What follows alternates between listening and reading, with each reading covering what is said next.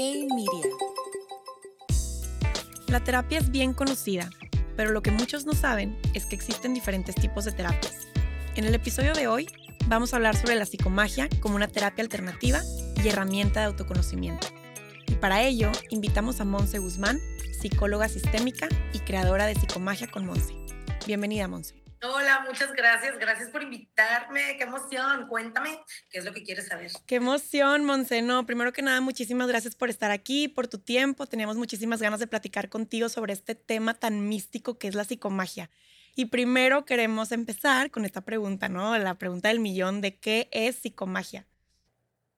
Bueno, la psicomagia originalmente es una técnica terapéutica que inventó Alejandro Jorodowski, que por ahí él es chileno, lo pueden encontrar, él es escritor, ha hecho películas y también es tarotista y crea esta herramienta terapéutica en la que incluimos la magia, la psicología y el simbolismo para crear herramientas que nos ayuden a sanar algún tipo eh, de herida que traigamos de manera inconsciente, ¿no? Entonces, es como escarbarle un poquito a cuáles son tus actitudes, cuáles son tus acciones, cómo las estás viviendo y cómo las puedes resignificar para cambiar algún patrón que traigas, ¿no? Entonces, siento que es una terapia que está súper padre sabiéndola utilizar correctamente, ¿sabes? Sí, justo eso, porque ahorita, por ejemplo, muchos dicen, no, pero ¿cómo que la psicomagia? O sea, eso es magia, ¿cómo es? A lo mejor es como un poquito, hasta, hasta decimos, esta parte mística, esotérica, ¿por qué mejor no nos vamos ya con una terapia convencional como psicológica? Que digo, no sé si también estén peleadas, ¿no? O sea, a lo mejor es un complemento, no sé, platícame. Yo sé que tú eres psicóloga también, entonces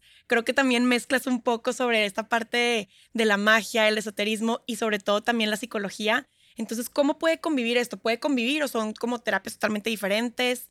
¿O cómo, ¿Sabes qué siento? Siento que realmente se llevan súper bien. Si yo tuviera que decirte, haz de cuenta, psicomagia, para mí no nada más va a ser esta técnica terapéutica de Jorodowski, sino va a ser en sí la psicología y la magia unidas, eh, porque la psicología en sí como ciencia que estudiamos, porque efectivamente soy psicóloga de profesión, estudia el inconsciente y los comportamientos humanos, ¿no? Y la psicomagia nos ayuda a resignificar esos comportamientos y ese pensamiento y cómo vivimos, ¿no? De una forma mágica. De una u otra forma, hagan de cuenta, no sé si ustedes qué piensen, pero si por acá están escuchando, espero que tengan la apertura, la intuición que nosotros... Eh, la vivimos en la 3D, ¿no? Lo que le llamamos la vida real, eso también es parte de la magia. Entonces, como que al hacer esta unión, haz de cuenta, te puedes percatar realmente qué tiene la persona y cómo le vas a ayudar, quizá ahorrándote un poquito todo este proceso terapéutico largo. Y te voy a ser honesta, sí es algo que puede ser un poquito chocante, por ejemplo, para compañeros míos psicólogos, la verdad, ¿sabes? O sea, porque es como que, oye, te estás saltando unas sesiones porque puedes ver a través de las cartas o de la magia. Pues sí, y creo que justamente ahorita nos deberíamos de abrir a que existen otras herramientas inconscientes, que de alguna forma eso es la magia, poder accesar al inconsciente para hacer las cosas más fáciles para nosotros, ¿sabes? Y para poder sanar de una manera como que más profunda. Oye, eso lo que dices del inconsciente se me hace súper interesante porque muchas veces no nos damos cuenta lo que traemos en nuestro inconsciente, ¿sabes? O sea, nosotros vamos como en piloto automático, vamos, ya sabes, nos levantamos, vamos este, al trabajo, estamos todo el tiempo así, no, pues qué voy a comer, qué, tengo, qué tengo dependientes, y al final el inconsciente realmente es el que nos está rigiendo, ¿no? Y ni siquiera sabemos. O sea, se me hace muy loco. Y fíjate, esa parte justamente es la que a mí me gusta trabajar a través del tarot, ¿no? La parte que algunas veces tú vienes acá, en este caso, la verdad, te voy a ser honesta, acá por lo menos conmigo, claro que la gente lo primero que quiere es leerse las cartas y saber su futuro. Y normalmente lo que tú quieres saber del futuro, sorpresa chicos, es ansiedad. Entonces cuando tú caes con la tarotista psicóloga, lo primero que voy a hacer es decirte, a ver, cálmate, el futuro tiene mucho que ver en cómo has vivido de alguna manera tu pasado, el inconsciente, qué cosas has vivido y que aún no recuerdas, ¿no? Que no recuerdas y que no sabes. Entonces, ¿por qué? Si tu pregunta es, oye, es que tengo dos años que no tengo novio, ah, algo estás haciendo tú. No es necesariamente por qué no te llega el novio, por qué no viene el novio en el futuro, porque te digo algo, el novio puede venir en las cartas en el futuro. Pero cómo va a ser el novio completamente va a depender de lo que hiciste en tu pasado. Y es como que a mí me gusta llevar así las cartas. Veo tu pasado para ver cómo estás actuando en tu presente y a través de la psicomagia y la psicología ver que podemos cambiar en el futuro. ¿Sabes? No nada más es, ahí en el futuro no te vas a casar nunca, soltera forever. No. Oye, mucha gente hasta le da miedo, ¿no? Dices que a mí me da mucho miedo que me lean las cartas porque me van a decir que me voy a morir y que voy a hacer no sé qué y que no me voy a casar nunca. Entonces, y realmente es lo que dices, o sea, hasta esa ansiedad, o sea, las personas que se preocupan por su futuro o están tanto en el futuro, realmente es un reflejo de su ansiedad, como tú dices. Real, fíjense aquí, eh, tip. La ansiedad eh, em, es el miedo al futuro y la depresión es el anhelo del pasado, ¿no? Entonces, ve desde dónde estás posicionando tú tu vida. Si siempre estás tratando de ver eh, qué va a pasar en el futuro, y ya sé, miren, aquí la vieja tarotista de hablando mal de querer ver el futuro. No es que esté mal querer ver el futuro, está mal desde qué punto de vista em, lo queremos conocer. Y casi siempre es a través de los demás. ¿Qué viene para mí? ¿Qué me van a hacer? ¿Me tienen mala espina? ¿Quién me está haciendo algo? Mejor revisa tú. Debemos entender que la psicología y la magia, aunque no lo crean, son herramientas para el autoconocimiento. Ya, pues acá ya se inventó, ¿no? De que hay la brujería, que la amarre, que aquí, que acá, porque eso luego la gente tiene miedo, porque sienten que esto es una herramienta de control de otros. Pero si tú encuentras una persona que es responsable con la energía y con la magia, te va a dar a entender que el resultado de una lectura de tarot o de una lectura de péndulo o de una lectura de ángeles nunca va a ir dirigido hacia los demás. Siempre va a ir dirigido hacia ti. Y te voy a decir algo, ¿no? Por ejemplo, la pregunta de la muerte, me voy a morir. Eso solamente vendría si fuera absolutamente necesario que lo, que lo supieras. Y te voy a decir algo, no te diría, uy, te vas a morir. Te diría, híjole, disfruta los próximos meses de tu vida. Vive como si fuera tu último día, ¿no? todos los días, chiqui, todos los días. ¿Sabes? También hay que tener ética. ¿Qué es lo que le vas a decir a las personas? Claro. ¿Cómo? ¿Cómo? ¿Sabes? La neta. Sí, sí, sí, totalmente. Y oye, Monse, una pregunta cualquiera puede leer el tarot, o sea, necesitas tener este como algún don especial o tienes que ser así como el llamado, ¿no? De que el, rayo este que me cayó a mí para yo poder hacer alguna lectura o, o, o, quién, quién puede leer el tarot, ¿realmente es cualquier persona? Te voy a hacer la verdad, cualquier persona puede leer el tarot. Todo el mundo, para mí, eh, lo primero que yo siempre les digo, si tú te metes a mi página y si tú revisas mi trabajo, lo primero que yo les digo es, todos tenemos la habilidad. La gente, ay, tengo el don o no tengo el don. Todos lo tenemos, porque creo fielmente que todos somos un pedacito de la luz, ¿no? Que es lo que algunas personas le llamarían ahora sí como Dios. Entonces, todos tenemos la habilidad. Y fíjate, aquí está lo cañón. Mientras más te conozcas a ti mismo, mientras más trabajes contigo mismo, más capacidad vas a tener de conectar con tu intuición, porque vas a que saber perfecto qué es lo que tu intuición te quiere decir. Sí. Entonces, ¿Qué es el tarot? El tarot es la herramienta que baja la intuición y que tú la puedes ver más fácil. Entonces, si tú trabajas en ti, tú puedes leer el tarot. ¿Qué es lo que ya se hace la segunda parte y lo difícil, no? Tener la responsabilidad de saber qué vas a decir, cómo vas a trabajar, desde qué perspectiva vas a pasar el mensaje y obviamente, claro que hay que estudiar. Pero fíjense, chiquis, un ejercicio así súper rápido de, intuición y de saber si tienes una habilidad. Cuando tú vas a una fiesta y alguien tú ya sabes que te cae gordo y les dices a tus amigas de que esa persona no, y tú de que, ay, ¿cómo crees? Es súper buena onda, todo el mundo le cae bien, y tú adivinas que esa persona no, ahí tú ya tienes la intuición. Entonces, claro, cualquiera puede leer el tarot, pero sí, como todo, es muy importante, ¿no? ¿Con quién vas a ir? ¿Con la que tiene un mes haciendo el microblading o la que ya tiene 10 años? Yo no lo sé, pero yo pues, quizá con el de 10 años, chiqui. no sé tú, pero yo sí me voy con el de 10 años. sí, yo también. La neta, imagínate que quedo como chola o con unos, unas ahí.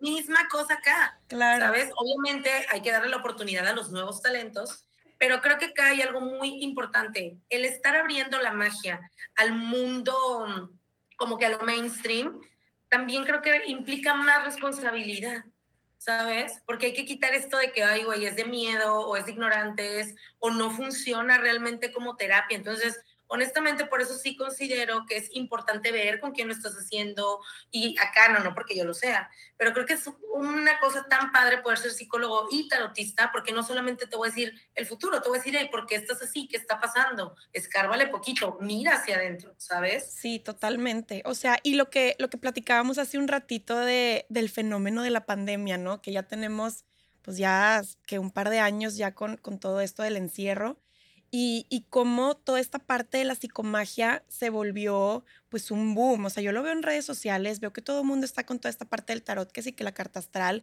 que la lectura de mano, este, que las constelaciones familiares, etcétera. Y, y, y, tú qué crees que haya pasado aquí? O sea, porque yo sé, digo, hubo un encierro y todo, pero ¿qué pasó? O sea, ¿por qué hubo este boom? O sea, la gente ya empieza a como a buscar respuestas, ¿no?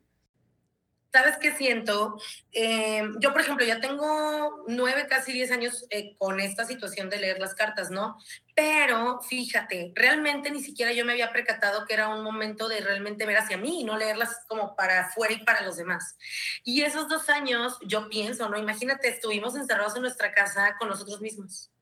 Oye, Era el momento ideal para que vieras de qué pata cojeas. Oye, ¿por qué no me tolero? Claro. Porque fíjense, he llegado a la conclusión, el ser feliz y el poder estar feliz en el mundo es estar feliz con uno mismo. Si tú estás cómodo contigo, tú estás cómodo en el mundo, ¿no? Entonces, creo que estos dos años nos hicieron realmente eh, eh, tratar de ver hacia nosotros qué nos está fallando y por qué me da ansiedad, por qué me da depresión, qué hago con mi cabeza si no puedo salir. Pero aquí, ojo, chécate, ¿eh? no, este twist no te lo esperas, yo creo. Yo creo que pegó lo de las cartas, el tarot y todo esto, porque es difícil acercarte a un psicólogo, porque eso implica conscientemente querer cambiar algo. Y neta, no somos tan valientes. Como humanos nos cogea la pata de querer ver hacia nosotros. Queremos principalmente culpar.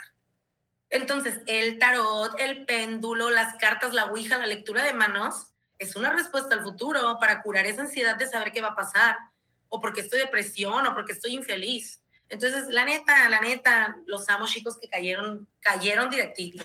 Vengan Pero si, tú, pues, si tú caíste, por ejemplo, con una persona eh, responsable, que hay muchas personas responsables en esto de la magia, pues te comienzas a dar cuenta que el despertar no se trata de ver el futuro y de ver fantasmas y de ver los ángeles. Se trata de entender que la respuesta está dentro. Eso es el despertar. Sí, y se escucha muy bonito, pero también lo que dices no es tan fácil. O sea, dices, no, claro, yo me quiero mucho, yo me autodescubro, yo hago, yo. Pero al final, cuando empiezas realmente a entrar dentro de ti, es cuando sale toda la sombra, ¿no? Que dices, ¿qué es esto, Dios mío? Real, y fíjate, es muy bonito lo que dices porque eso es el camino de sombra, ¿no? Ahorita creo que eh, hay mucho algo que se conoce, que obvio seguro lo han escuchado, que es el positivismo tóxico. Esta gente que hace un trabajo, que está muy bien hacer este trabajo de luz, le llamamos nosotros, ¿no? La trabajadores de luz, pero que no se percatan de que dentro de la luz está la sombra y no puedes estar todo el tiempo feliz y no puedes nunca enojarte y no puedes, no. Para mí es básico incluir lo que le llamamos el camino de sombra. Mientras yo descubra qué es lo que me hace adolecer, qué es lo que me molesta, qué es lo que me irrita de los otros, entonces, ¿qué veo los otros en mí? Y este proceso siempre va a ser un sufrimiento, porque adivina, cuando a ti te cae gorda fulana por tal cosa atrás, algo tienes tú. O porque, o fíjate, deja tú, la verdad, eso del espejo a veces también es controversial, pero simplemente no, que de mi familia, que de mi pasado, no he liberado, no he superado. Entonces es más difícil ver hacia el pasado, de nuevo, ver hacia ti mismo, que culpar a tu mamá. Es que mi mamá nunca estuvo, es que mi papá esto, oye, ellos también tuvieron cosas, ¿no? Ve hacia ti, ¿cómo lo sanas tú? Y el camino de sombra, por eso es difícil, ¿sabes? Porque queremos, de nuevo, volvemos a lo mismo, ¿te fijas? Culpar a alguien más. No ver hacia nosotros. Neta, sí es lo más difícil. Es lo más difícil. Y luego por eso cae uno hasta gordo, fíjate, yo por lo menos con mis cartas. Porque, porque no tienes novio por enfadosa, seguro eres una acosadora, te la pasas molestando, o no pones límites, nunca has aprendido, dejas que te traten como tapete, tu culpa. Claro. Y es mucho más fácil ver hacia afuera, que dices, oye, es mucho más fácil juzgar y decir, no, es que esta persona hace esto, esto, esto. Pero lo que comentabas ahorita del espejo, que se me hace un tema interesantísimo, que creo que tenemos que tener otro, otro, otro episodio especial para platicar de los espejos, que a mí se me hace algo súper interesante, que el cómo, por ejemplo, ves algo en, no sé, ves, esta persona tiene muchísimo apego emocional, es que esta persona, este, no sé, se la pasa criticando, haciendo, oye, yo también estoy criticando a la persona que está criticando, ¿sabes? Claro, ay.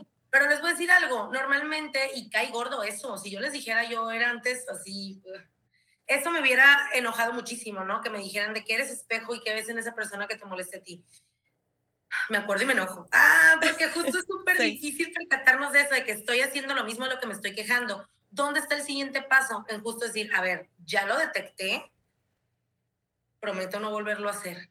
Y la gente cree que eso también es magia. No. Lo mágico acá es detectar qué haces y cambiar eso. Eso es la psicomagia resignifico, ¿no? Ya me di cuenta que yo también soy bien criticona. Y ahora, cada que quiera criticar, tipo lo de, ¿sabían ustedes? Que simplemente lo de poner una moneda en una bote cada que dices una grosería, lo han visto, ¿no? Lo de swear jar. Ay, claro, sí. Es un acto de psicomagia, porque estás entendiendo que una grosería tienes que pagar como que una consecuencia, ¿sabes? Entonces, Ay, no, me encanta, porque esto de los espejos, en vez de solo tomarlo como que, ay, soy así, autocastigarme, tiene que ser un constante recordatorio de que, hey, tengo un área de oportunidad para trabajar. Sí. ¿Sabes? Y eso es lo difícil, como que decir, ay, soy igual. Ay, ¿por qué? Claro. Oye, y luego, por ejemplo, me pasa que dices, oye, no, es que yo tengo que sanar, no sé, tal herida o tal creencia o tal cosa. Y dices, ok, perfecto, ya me gradué, check, y luego de repente el universo, no sé qué pasa, que te manda un bomberazo y dices, oye, pero ya había sanado esto, ¿qué onda? ¿Qué está pasando? O sea, ¿tú crees que sea como literal te vas graduando? O sea, ya es de que, bueno, ya check, ya terminé aquí, ya, ya este, trabajé en mí, no sé, en mi apego emocional, ¿no? Pero después llega algo que dices, oye, no, me faltó esto, me faltó lo otro. Entonces, ¿crees que sí sea gradual, que literal nos vamos graduando nosotros y vamos como escalando pasito a pasito? O es eh, pues un trabajo constante o, cómo lo ves tú? ¿Sabes yo qué siento? Siento, la verdad, lo siento excepcionarlos, pero es un trabajo constante. O sea, no creo que haya un punto de graduación. ¿Qué creo? Fíjate, y acá utilizaste una palabra que es como bien clave, ¿no? La palabra sanar. Creo que sanar no se trata necesariamente de dar borrón y cuenta nueva algo o de eliminar algo. Sanar se trata de vivir en conciencia de lo que estoy sintiendo. Yo sano en el momento en el que sé que voy a seguir experimentando todas las emociones, pero que de alguna manera ya sé cómo manejarlas. Porque ten por seguro que cuando tú liberas un tóxico, ¿no? Así terminas un novio y ya, no manches, honestamente, no sé, 85% de los hombres heteronormados son tóxicos. Entonces, claro que vas a volver a tener una relación con una persona que de alguna forma te va a hacer sufrir. Pero adivina qué, ya sanaste si ahora entiendes, oye, yo pongo límites. Oye, yo no voy a permitir que cuando esta persona haga esto, yo nomás me pongo a llorar. Le voy a hacer saber, ya no. Sanar es ser consciente de cómo reacciono. ¿Sabes? Entonces, la neta, sanar es un trabajo constante, de todos los días, de cada semana. ¿Por qué? Porque, oigan, suena bien pesado lo que les estoy diciendo. Ay, no, no quiero sanar, oigan. Es eterno, dices. ¿Cuándo voy a terminar? Siento que más bien realmente es como que vivir en el entendimiento de que existen todas las emociones y en algún momento las vas a volver a vivir. Sí. Oye, la, vez, la, otra vez estaba leyendo en un, en un libro que decía que tenemos más de 190 emociones y me quedé en shock porque dije, oye, ni sé lo que siento. Nada más de repente, no sé, quiero llorar o me siento como, no sé, ya sabes, de que quiero explotar o que es el, vaso medio lleno y nada más así como la gotita que derramó el vaso. Pero, o sea, eso, e, e, eso de la gotita que derramó el vaso, ¿qué, ¿qué tan cierto es? O sea, son emociones que yo tengo ahí como que, que no las he movido o que dices, controla tus emociones, ¿no? Toda esta parte de las emociones se me hace un tema bien interesante. Pues fíjate, no sé qué opines, pero si tú te fijas acá es que te estás de alguna forma reprimiendo lo que quieres decir. Esto de la gotita, y creo que miren, socialmente eh, y culturalmente hemos aprendido mucho esto de que aguántate, controla tus emociones no las expreses. No, debe ser al contrario, exprésalas, porque una vez que las expresas, las sabes integrar y vivir, así como que, y fíjense, ¿eh? neta vuelvo a lo mismo, chiquis, no crean que soy una vieja ridícula de que, ay, güey, vive en felicidad. Por el contrario, es como si te quieres enojar, enójate. Enójate porque si no adivina, ese enojo te va a durar un mes entero, porque te vas a estar acuerda y acuerde que, güey, no lo he dicho, no lo he dicho, lo quiero decir. Entonces mejor adivina que díselo a la persona, ¿sabes qué? Me caes gordo por esto y por esto y por esto. Híjole, ya lo saqué. Y quizá al día siguiente ya no lo vas a estar viviendo igual que si te lo aguantas. ¿A quién no le ha pasado con alguien del trabajo? Ay, no, ya, o sea, no lo aguanto, una semana, otra, otra, otra, y hasta que neta ya te explotas Mejor de una vez, ya sabes que la neta siento que tu actitud es falsa. Fin, ya te lo dije. Y ya, lo sueltas. No es que, ay, sé bueno. Es vive cada emoción que tengas, porque sorpresa. Si no la expresas, efectivamente, solo va a ser un cúmulo de, un cúmulo de cosas, perdón, que adivina al final solamente quién le dañan, al que se aguanta. Claro. Y esto que comentas que dices, oye, pero vive tus emociones. Y, y curiosamente, nosotros hemos eh, digo, nos han enseñado a, oye, es que me siento triste, pero ¿por qué estás triste? O estoy enojada. No estés enojada, ¿por qué? O sea, no, hombre, con una sonrisita, ¿no? Hay frases así de que sonríe siempre. Que dices, claro. ¿what? No, fíjate, creo que justamente vivimos en ese entendimiento erróneo que tenemos de alguna forma siempre que estar felices. No, tenemos siempre que estar conscientes porque en eso nos vamos dando cuenta. Y fíjense, aquí completamente se une esto con la magia. Una vez que tú, la gente quiere tener esta vida ideal, ¿no? Así que que me pase lo ideal, tener la vida ideal, que mi futuro esté súper padre. ¿Cómo logras eso? Estando consciente de que todo va a pasar, que no hay permanencia, que ahorita tú te enojas y sorpresa divina, al día siguiente ya se te olvidó y ya pasó. Y una vez que tú entiendes que todo fluye, imagínate qué padre, el universo está entendiendo que tu energía es la de una persona que no se toma nada a pecho y entonces las cosas buenas van a empezar a llegar por sí solas. Porque adivínate, aunque alguien te haga enojar, a ti te va a valer. Sí, oye, que sí, claro, que dicen, oye, voy a fluir, pero nada más dime a qué hora va a fluir, cómo y dónde para estar preparada, ¿no?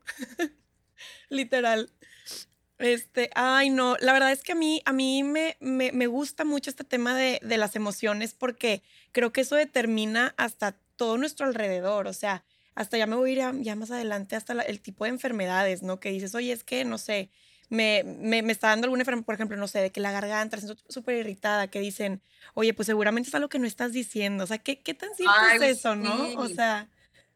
Mira, la verdad todo eso sí, sí es verdad. Sabes, últimamente me he estado entrando muchísimo más en la biodescodificación, que justamente es así, hablando rápidamente, ¿no? Asignar un síntoma a una emoción o tenemos una enfermedad porque no he sanado un síntoma. También la psicología, que más me gusta es la psicología sistémica, que justamente habla de toda esta relación entre cómo actuamos y lo que nos va sucediendo, ¿no? Entonces, claro que sí, y diste clave, por ejemplo, justo tener tos, tener asma, todo esto nos habla de cosas que no digo, cosas que no expreso ¿sabes? Por ejemplo, personas que tienen diabetes, ¿no? Es personas que no saben recibir el amor o que no lo han recibido, ¿no? Entonces, como que me, me lleno de azúcar y la rechazo porque nunca aprendí a recibir el amor, ¿no? O efectivamente, ¿no? El cáncer es como resentimientos que guardo, dolores de huesos, que es como querer controlar todo. Claro que todo está súper relacionado, ¿sabes? Y fíjate, como vivir en enfermedad también nos trae, adivínate, que la depresión que la ansiedad, que mal humor. Y entonces, ¿cómo te vas a relacionar con las personas que están cerca tuyo? Pues no muy bien. Y pues entonces, ¿cómo te va a ir en el amor próximamente? Pues no tan excelente y tampoco en la salud y menos en el dinero. Y es como el sistema, una cadenita que va jalando una cosa tras otra, tras otra, tras otra. No es que nadie te embrujó, ni que traes la mala leche, ni que se te subió el muerto es que hay cosas que no has trabajado, que te has ido aguantando, que han estado permaneciendo, permaneciendo. Y en ese mismo patrón tienes personas cerca tuyo que han seguido presionando para que sigas viviendo eso. Porque pues si eres amargada, te vas a rodear de la otra amiga amargada, con el otro. Claro. Y, y creo que sí, fíjate, yo he escuchado mucho, no, es que mi abuelita, mi bisabuelita se murió de cáncer y mi abuelita se murió de cáncer y mi mamá se murió de cáncer, entonces seguramente yo también me voy a morir de cáncer, dices, pero ¿qué tan genético es eso o qué más bien son patrones que yo estoy repitiendo desde muchísimo tiempo, ¿no? Que yo estoy viendo esos comportamientos que ya a lo mejor los veo normal y seguramente eso es lo que a mí me está provocando que sea tendenciosa a algo te lo estás, mira, y es muy chistoso porque muchas personas es como que lo hacen de manera inconsciente. Tú tienes este ejemplo del cáncer, lo dices perfecto, y tipo, ¿no? Ya la, la bisnieta es súper sana, ella nunca comió nada malo, ella era, hacía ejercicio, todo esto, y también le dio cáncer. Efectivamente, son a veces patrones generacionales que vamos este, inconscientemente recogiendo y levantando. Y el hecho de que haya sido super fit y que haya tenido toda dieta y que hizo todo lo correcto, puede ser la forma polarizada del control que estaba viviendo sus otros familiares. Y entonces por eso se desarrolló también en esta enfermedad, ¿no? O sea, y fíjate cómo rompemos un patrón, simplemente eligiendo hacer las cosas de manera diferente. ¿Y por qué se los digo? Porque fijémonos, es hasta es típico entre familias que te digan, es que es igualita a tu mamá. Sí, justo. Es que es lo mismo, hasta platican igual, ¿no? Mismas palabras, mismos gestos. Y sorpresa, somos flojos y no analizamos que también las cosas que no nos gustan de nuestra mamá hacemos. Y no estoy diciendo critica a tu mamá, ¿no? Pero eso que te duele que tu mamá te hace, que te hacía cuando era chiquita, que de alguna forma pues no te pelaba, o puede ser que, que te gritaba, o puede ser como te regañaban, analiza y quizá, sorpresa, tú también lo haces ves como viviendo en conciencia, cambio ese patrón. Cambio ese patrón, ¿sabes que Cuando alguien me pide su opinión, voy a tener tacto y no le voy a decir de entrada, pinche ridícula, ¿no? Le voy a decir, qué padre, wow, cambiaste un patrón. Así de fácil. Pero primero hay que ser consciente, porque de verdad nunca nos gusta ver así, que estoy repitiendo yo, pues, o qué es lo que hago yo igual. Sí. Y es muy difícil verlo porque lo normalizas, ¿no? Es tu círculo, al final es como siempre ha sido, ¿no? No, es que, no sé, mi, hasta ya voy a hablar así como de hábitos o, cosas así de, no, es que mi, mi, abuelita, pues ella es la que cocina y no trabaja, no, pues mi mamá es la que cocina y no trabaja, no, pues yo también, pero ya lo ves normal, ¿no? O sea, digo, no estoy diciendo que esté bien o mal, pero simplemente estás repitiendo lo que tú estás viendo y así para todos. ¿Sabes qué? Perdóname que te interrumpí, pero te crea una culpa no hacerlo. Eso, sí, totalmente, totalmente. O sea, si no lo haces de que, oye, es que no, ya no le hice de comer al marido, ¿no? Y luego, ¿qué va a pasar? No sé qué, y esto. Y te empiezas a meter cosas en la cabeza, ¿no? Por lo mismo de que no eres leal a tu linaje. Wow, dijiste algo clave, ¿no? Lealtades inconscientes. Lealtades inconscientes, o sea, queremos seguir haciendo algo simplemente porque así se ha hecho toda la vida porque, ay, es que, ¿qué van a decir si no lo hago así? Pero miren, algo, creo que está muy cañón esto de autoflagelarnos o vivir en el positivismo tóxico. Entonces, yo lo único que te quiero decir, si tú ya estás de alguna forma sintiendo esta culpa de que, güey, yo no soy la ama de casa 100% con mis hijos, apláudete tan siquiera poquito porque ya estás rompiendo un patrón. Sí. Y voltea a ver acá, este, Chiqui, también, si tú eres hombre, ¿no? Y estás siendo más sensible con tus hijos. Ay, qué oso, es que yo quiero abrazar a mis hijos o quiero llorar con ellos. Lloré viendo encanto y eres hombre. No manches, apláudete porque estás rompiendo un patrón. Sí. ¿Sabes? Entonces, aprendamos también, justo, ¿te fijaste? A ser consciente que las emociones están ahí para hacernos ver algo. Entonces, sobre todo en esta situación eh, de de, sentir esta culpa o repetir algo inconscientemente que, que, nosotros arrastramos de algún tipo de, de, familiar. Es más bien, a ver, este cambio nos está ayudando a sanar. No sé, en este caso las mujeres que ahora trabajan, uy, claro que sí, porque si tienes hija sorpresa, ¿quieres que tu hija también solo le sirva de comer a su esposo? Entonces es como quítate esa culpa y apláudete del cambio que estás ejerciendo, siempre y cuando sea positivo. ¿Ok? Sí, sí, totalmente. Oye, y todo esto, por ejemplo, de, de, las vibraciones de las emociones, ¿no? Que dices, oye, pues es que si yo vibro en culpa, estoy vibrando bajo, si yo vibro en miedo y todo esto, ¿qué tan cierto es y cómo me afecta esta vibración? O sea, realmente si es una vibración que yo tengo a mi alrededor. Mira, sí, o sea, sí, pero em, es importante, sí creo, vivir cada emoción. Pero miren, acá está la clave, ¿no? Habemos personas, y digo habemos, porque claro que yo también llegué a pasar por este momento, en el que te adoptas un estado. Es que yo soy la enojona del equipo. O sea, ya, villana. Yo tengo que ser la Úrsula, o sea, no puedo no ser la villana. Entonces ahí sí ya se convierte una emoción negativa o una baja vibra en un hábito o mi personalidad, pues efectivamente ya voy a estar atrayendo pura gente igual. Sí. ¿Te fijas? Acá es cuando es diferente, como vivir cada emoción y, güey, evidentemente en algún momento vas a tener que estar triste, vas a tener que estar enojado, frustrado, pero lo vas a saber concientizar y lo vas a avanzar. Pero también, también ya esta persona que le gusta vivir en el drama. Si no hay drama en mi vida, ya no sé ser yo. O sea, si no tengo chisme, ¿quién soy? Necesito problemas. Eso, claro que sí te mantiene en una, lo que podríamos llamar, vibración negativa. ¿Por qué? Porque vas a estar trayendo personas igual de dramáticas, con problemas, siempre llantos, porque tu alma te lo pide. O sea, es que yo si no lloro cada semana no estoy a gusto. Y sí hay gente así. Wow, qué fuerte lo que dices de que es que yo no puedo estar sin drama. Pero obviamente le preguntas a la persona y dice, no, claro que no, yo quiero estar tranquila en mi vida y quiero pura paz pero al final no te das cuenta, o sea, son cosas tan inconscientes que no nos damos cuenta y eso es la parte del autodescubrimiento, ¿no? Que hizo, oye, el, primer paso es decir, oye, ¿sabes qué? Sí me gusta el chisme. Creo que ya, estamos en, así, ¿no? En un, un pasito adelante. Y luego ya dices, bueno, vamos a ver cómo lo podemos manejar, pero el primer paso es reconocerlo. Y eso es lo más difícil por toda la parte que comentas de conectarte con el inconsciente, que justo la psicomagia, como dices, es un medio para tú poderlo lograr. Y, esta parte del inconsciente, ¿qué tan poderoso es? O sea, si dices, bueno, como, como lo platicamos al principio, ¿no? Oye, pues yo voy como en mi piloto automático, pero realmente mi inconsciente es el que me rige, o sea, es el que, el que toma realmente las decisiones. Claro, nosotros somos, hay, oye, varían los números, ¿eh? 95% inconsciente, 5% 97%, o sea, real sí.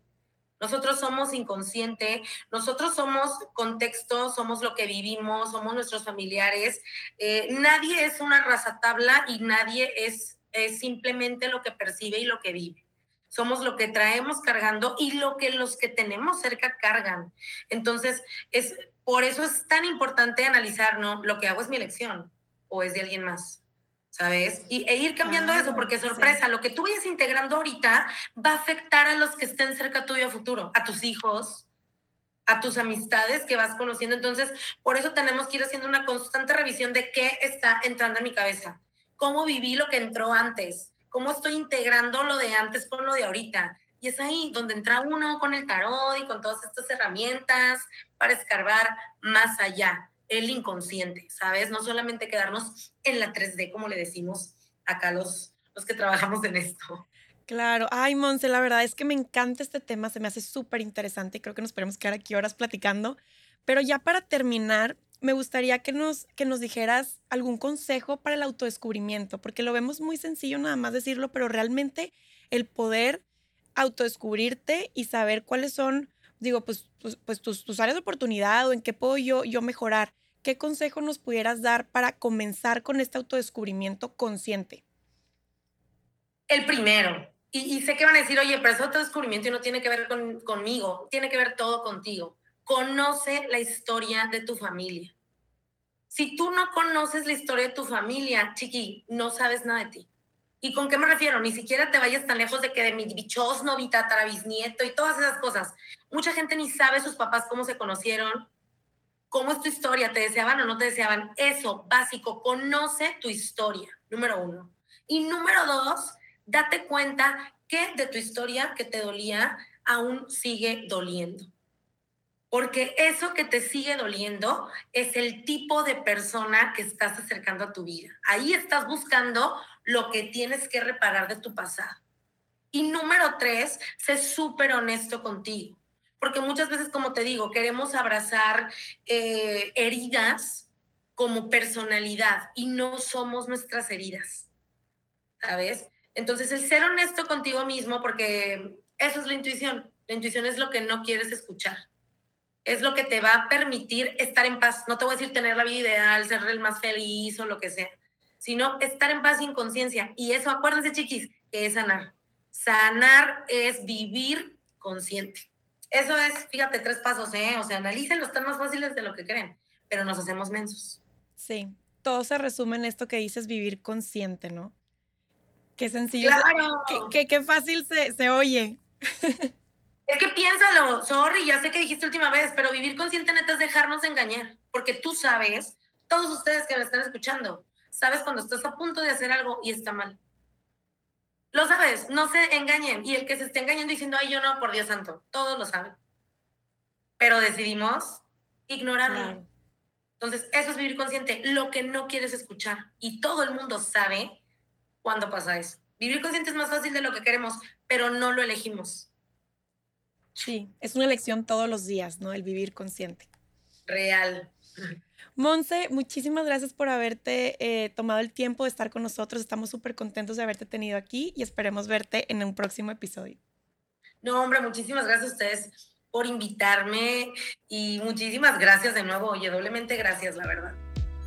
Y a todos los que nos están escuchando, no se pierdan el siguiente episodio de Hey, Hablemos de por Hey Media.